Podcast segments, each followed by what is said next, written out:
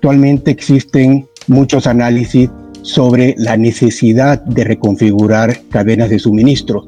Por ejemplo, al haber empezado esta crisis en la región asiática, que es un hub de manufactura a nivel global, existen varias industrias que están analizando la necesidad de mover estas cadenas de suministro para que sean más regionales o más locales y tener menor dependencia de futuras crisis eh, que puedan impactar igual eh, diferentes geografías.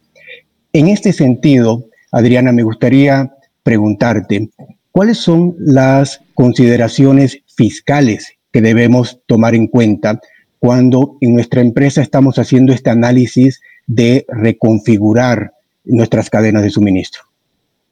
Gracias, Carlos.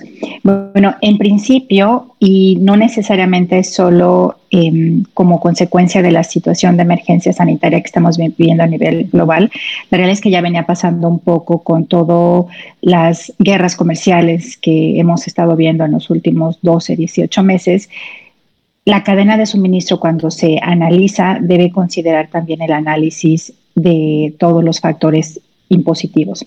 Los factores impositivos más importantes son en una, dependiendo evidentemente de la función que se, que se está analizando. En el caso de la función de manufactura, de los componentes más relevantes son evidentemente los impuestos directos, pero también los impuestos indirectos, como impuesto al valor agregado, impuesto por enajenación de productos y también los impuestos relativos al comercio exterior, aduanas y, e impuestos a la importación. En particular, estos últimos juegan un rol bien significativo y en el caso de, de mm, México y muchos otros países, como por ejemplo la Comunidad Europea, hay una cantidad de tratados que si se analiza bien la cadena de suministro y el movimiento que se visualiza de la cadena de suministro, se puede hacer de una manera eficiente buscando aplicar los diferentes tratados que, que aplican. Y otro tema súper relevante es no necesariamente en el tema impositivo, sino viceversa.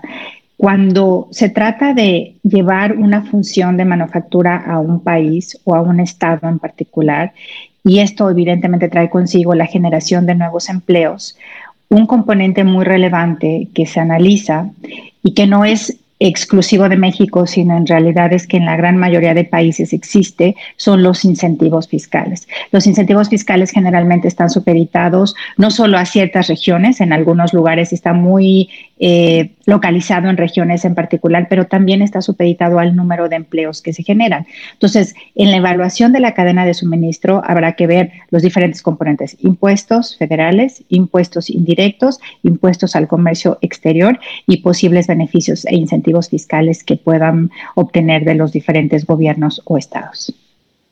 Gracias, Ariana. Y ahora, considerando que las cadenas de suministro han tenido un enfoque muy fuerte en eficiencia en las últimas décadas, el desarrollo de estas cadenas se dieron para ser eficientes, ¿no? Con un bajo costo eh, de entrega a las empresas. Esa es la razón por las cuales muchos hubs de manufactura se encuentran en regiones de, de bajo costo. Ahora, una de las lecciones que nos está dejando la crisis actual es que las cadenas de suministro deben avanzar a un siguiente nivel de madurez, un nivel de madurez que les permita ser más resilientes. Es decir, estamos viviendo una crisis sin precedentes, sin duda, pero no va a ser la última crisis, ¿no? Vamos a tener diferentes tipos de crisis geopolíticas, naturales, etcétera, de aquí en adelante que van a afectar cadenas de suministro.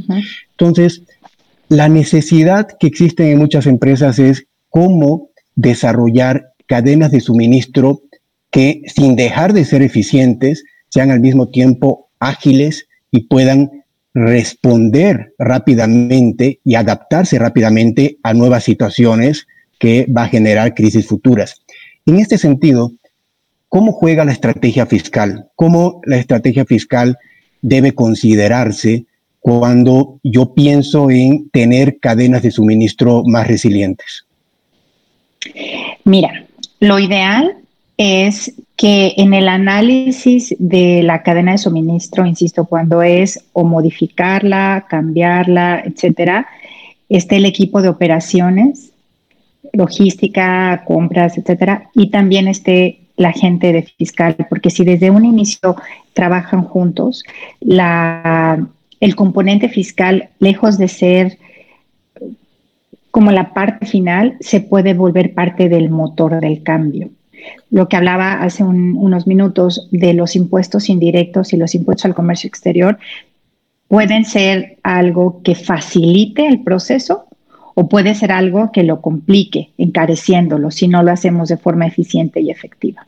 Entonces, eh, a, tu pregunta, mi, primer comentario es trabajar en, equipo desde el día uno, involucrar al equipo fiscal desde el día uno.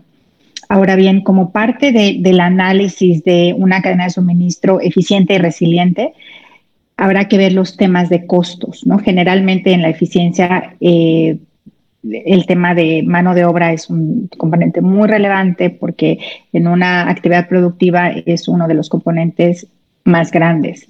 Si hablamos de mover la cadena de suministro a un lugar donde quizá la mano de obra no es tan eficiente en términos de costo como otro, un componente importante deberá ser la negociación de potenciales incentivos. Eso es algo que debe estar en la mente tanto obviamente del equipo fiscal, pero también del equipo operativo. Los incentivos fiscales son incentivos que siempre tienen que estar presentes porque nos van a traer un beneficio.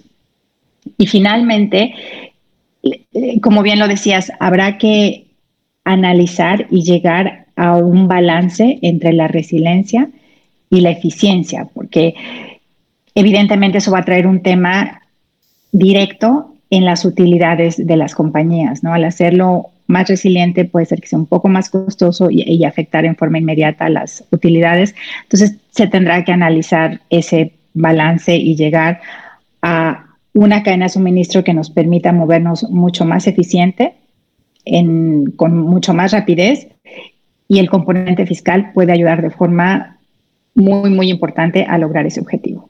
Gracias, Adriana. Sin duda, muy importante la recomendación en relación a esta integración que no siempre existe entre las áreas fiscales y de operaciones para desarrollar estrategias conjuntas. Gracias por tu participación, gracias a todos por su atención. Los invitamos a poder eh, ver nuestra página, nuestro micrositio específico de COVID-19, donde tenemos diferentes contenidos que les ayudarán a gestionar de mejor forma la crisis actual. Muchas gracias, Carlos. Gracias a todos.